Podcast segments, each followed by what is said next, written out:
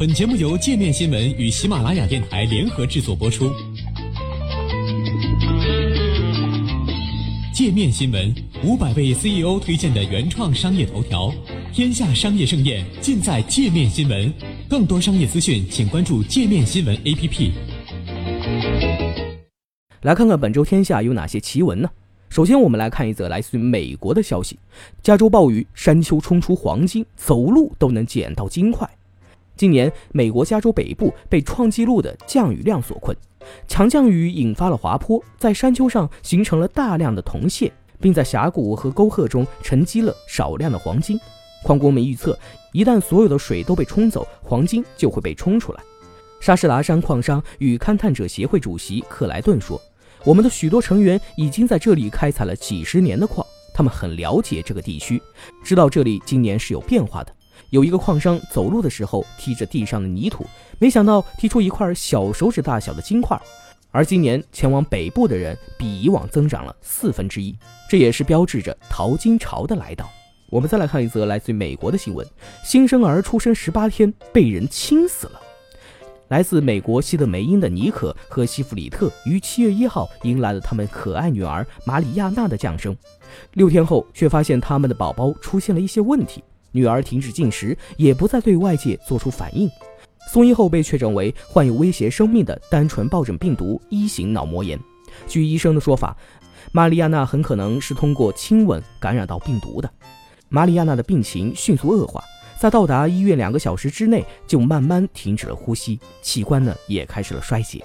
玛丽亚娜最终在七月十八号上午离开了她的父母。尼克提醒其他父母们，别随便让任何人接触你的宝宝。更别让人随便亲吻你的宝宝。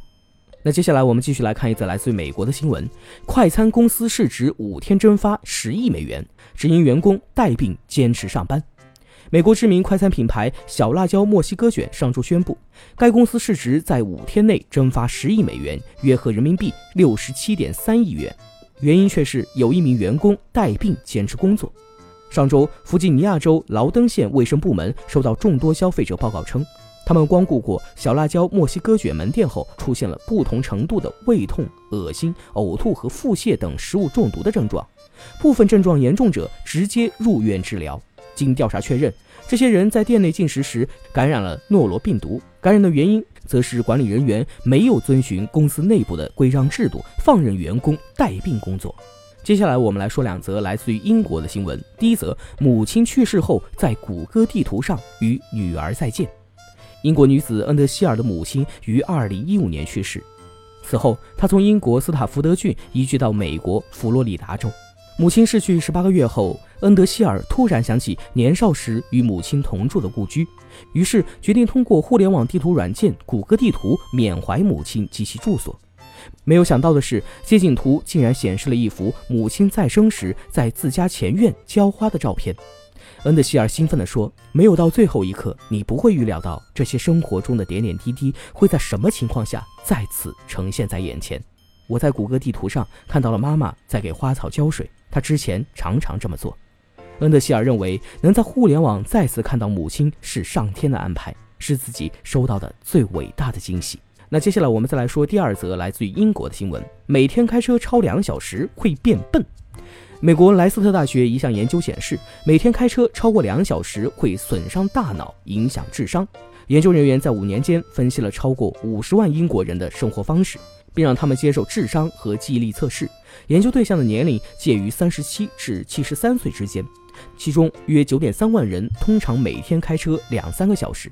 研究人员发现，与平时不开车或少开车的人相比，开车时间长的人不仅在研究初始时脑力表现更糟，而且在研究期间其测试成绩下降幅度也更快、更明显。